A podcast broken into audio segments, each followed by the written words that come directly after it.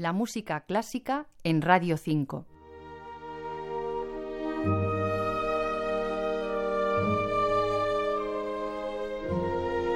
Mientras comíamos unos escalopes vieneses en el café del Hotel Imperial de Viena, comencé a convencerla para que hiciera del Met uno de los principales escenarios de su futura carrera.